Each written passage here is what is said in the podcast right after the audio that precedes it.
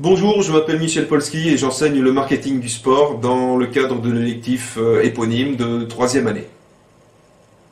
Bien comprendre le marketing du sport, c'est également bien comprendre toute la complexité du sport dans nos sociétés qui regroupe des notions assez euh, opposées, euh, mais qui sont toutefois complémentaires. Alors tout d'abord, d'un côté on retrouve le sport amateur, et c'est essentiellement tourné vers le bien-être social, de par la promotion de la pratique du sport, l'éducation physique, les valeurs qui lui sont rattachées ou censées lui être rattachées, respect, fair play, volonté de progresser, et qui permet une meilleure insertion également des jeunes en difficulté, une, éducation des masses populaires, une vision de santé publique, euh, notamment contre l'obésité.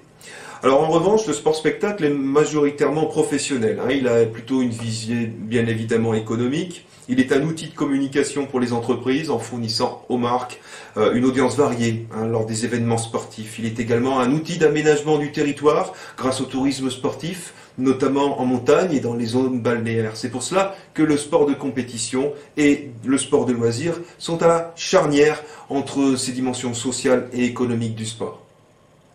Une définition maintenant. On pourrait dire que le marketing du sport consiste donc à adapter l'offre à la demande, tant par les produits et les services sportifs que pour les produits et services non sportifs, mais qui utilisent le sport comme vecteur d'image en quelque sorte. Par exemple, euh, pour le premier cas, Nike est leader mondial en chiffre d'affaires avec environ 17 milliards de dollars en 2010. Alors historiquement spécialiste en, chaussures de course à pied, il intervient maintenant dans plus de, 20 sports différents à l'aide du sponsoring de champions, le plus célèbre étant euh, Tiger Woods avec 100 millions de dollars de revenus en 2009. Mais aussi de par l'organisation d'événements sportifs par exemple et le sponsoring de compétitions. Alors le marketing de Nike repose également sur l'innovation technologique, avec le développement de nouveaux produits qui ont marqué leur temps, comme le système euh, Nike Air ou bien euh, plus récemment Nike Plus. Pour le second cas, les produits ne sont pas forcément liés au monde du sport, mais utilisent son image dans sa globalité, son audience et ses valeurs pour mieux communiquer et trouver de nouveaux leviers de croissance en quelque sorte. Par exemple, la jeune société Red Bull a depuis l'origine fondé toute sa stratégie sur le sport et plus particulièrement la communication par le sport. Présente dans une cinquantaine de sports dits d'adrénaline, elle a investi plus de 50 millions de dollars dans une écurie de, Formule 1 par exemple. Cette stratégie de sponsoring est très présente dans les boissons également, avec Coca-Cola depuis 1919, ou bien les marques de bière, très prisées du public euh, sportif masculin, dont Budweiser, dans le sport automobile ou Heineken dans le rugby européen.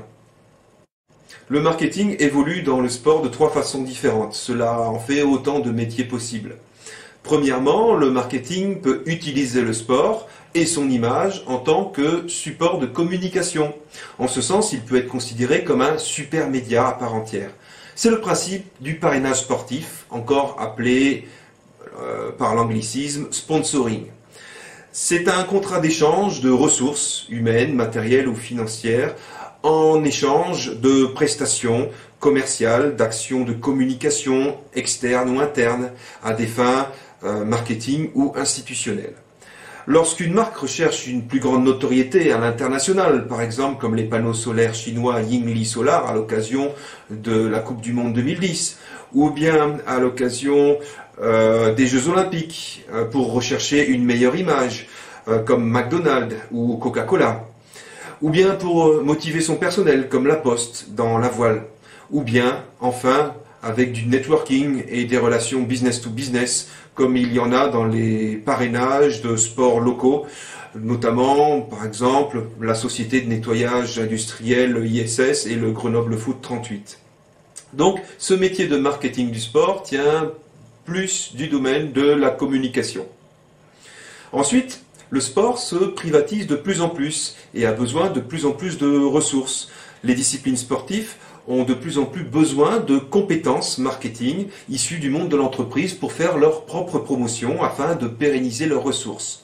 Ici, le sport est considéré comme un service qu'il faut mettre en avant comme un produit et adapté à une demande pour que les fédérations et les clubs puissent trouver de plus en plus d'adhérents, de plus en plus de pratiquants, de plus, en plus de sponsors.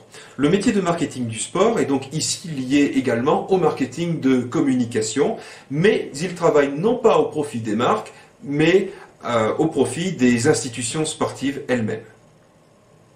Enfin, le marketing peut s'appliquer au marché du sport en tant que tel, que ce soit pour trouver des financements pour les infrastructures, par exemple le naming de stade, ou bien pour mieux vendre des articles de sport ou de l'habillement de sport, ou bien encore on pourrait imaginer la promotion de manifestations sportives, ou plus, plus récemment des services tels que les paris sportifs en ligne. Donc euh, ce type de marketing sportif est euh, très lié au marketing produit traditionnel. En quelque sorte, le sport constitue un réservoir, un marché dont le marketing du sport chercherait à satisfaire les multiples besoins. Les acteurs du marketing du sport sont donc très nombreux. Entre les entités sportives, les entreprises sponsors, les agences de création publicitaire et les médias, se développent les agences spécialisées dans le marketing du sport. Elles mènent des études, apportent des conseils, coordonnent des actions marketing. Elles peuvent aussi négocier des contrats d'image et des droits de retransmission. Elles peuvent également sous-traiter du management. Elles créent en fait de la visibilité sous la forme d'événements sportifs, médiatisés ou non, autour desquels sont orchestrées des campagnes publicitaires qu'on appelle campagnes d'activation c'est-à-dire des opérations promotionnelles en magasin, du strict marketing et ainsi de suite. Euh, cette audience stimulée est encline à générer des retours sur investissement tels que la souscription à des abonnements de télévision, abonnements internet, abonnements de téléphonie mobile. Les achats de marques sponsors également peuvent être stimulés, la billetterie au stade, les adhésions au club, et ainsi de suite ce qui engage un cercle vertueux d'engouement pour d'autres sports et euh, le sport en général. Voici quelques grands noms d'agences de marketing sportif qui peuvent faire rêver AMG World, IEG Sport Sponsorship, Sport5, Octagon, Avasport et ASO. Comme vous pouvez le voir, ces agences ont différentes spécialités. Cela va de euh, la gestion des joueurs en passant par le marketing d'équipe, euh, le marketing d'événementiel, euh, pour aller vers des choses beaucoup plus virtuelles, euh, c'est-à-dire la gestion des droits médias, des droits de retransmission et de l'étude et du conseil en sponsoring. Le marketing du sport est donc riche de nouvelles notions que vous pouvez découvrir sur votre écran et que je vous propose de découvrir si vous êtes intéressé ou si vous souhaitez vous spécialiser dans l'électif de marketing du sport par la suite. En attendant, voici quelques ouvrages pour aller plus loin. Il en existe bien d'autres, je vous en cite les trois principaux. Tout d'abord, l'ouvrage de base d'initiation marketing du sport. Vous pouvez également euh, vous renseigner dans Management du sport, qui est plus global et se préoccupe de gestion notamment des clubs sportifs. Et enfin, de façon plus spécialisée, un ouvrage intéressant qui traite de l'organisation d'événements sportifs.